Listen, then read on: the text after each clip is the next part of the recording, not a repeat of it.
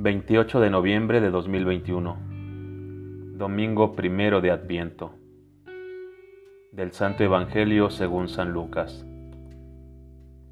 En aquel tiempo, Jesús dijo a sus discípulos, Habrá señales prodigiosas en el sol, la luna y las estrellas. En la tierra, las naciones se llenarán de angustia y de miedo por el estruendo de las olas del mar la gente se morirá de terror y de angustiosa espera por las cosas que vendrán sobre el mundo, pues hasta las estrellas se bambolearán. Entonces verán venir al Hijo del Hombre en una nube, con gran poder y majestad. Cuando estas cosas comiencen a suceder, pongan atención y levanten la cabeza, porque se acerca la hora de su liberación.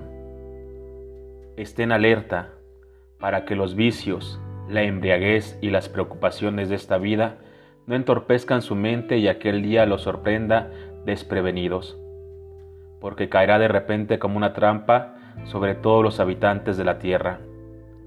Velen pues y hagan oración continuamente, para que puedan escapar de todo lo que ha de suceder y comparecer seguros ante el Hijo del Hombre. Palabra del Señor. Estad siempre despiertos, pidiendo fortaleza para escapar de todo lo que ha de venir y manteneros en pie ante el Hijo del Hombre. Llegamos al primer domingo de Adviento y la Iglesia nos invita a preparar nuestro corazón para recibir al Salvador. Cada Navidad recordamos el nacimiento de Jesús, Dios que se hace hombre para redimirlos de nuestros pecados. Es Él quien, por amor, toma la decisión de hacerse niño, vivir una vida normal y morir en la cruz, para mostrarnos el camino hacia Dios y enseñarnos el dolor tan grande que le causamos cuando le ofendemos. En un tiempo para meditar en el final de la venida del Hijo del Hombre y preguntarnos, ¿cómo me gustaría recibirlo? Hace ya dos mil años que se escribió, Tened cuidado, no se os embote la mente en el vicio, la bebida y los agobios de la vida. Y sin embargo, estas mismas palabras se dirigen a nosotros. Es fácil dejarnos llevar por los placeres del mundo. Al fin y al cabo, a veces queremos huir de nuestros problemas y el placer es un vil fácil.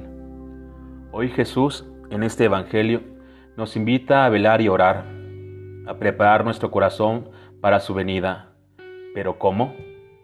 A través de su vida Jesús nos enseñó el camino. Amaos los unos a los otros como yo los he amado.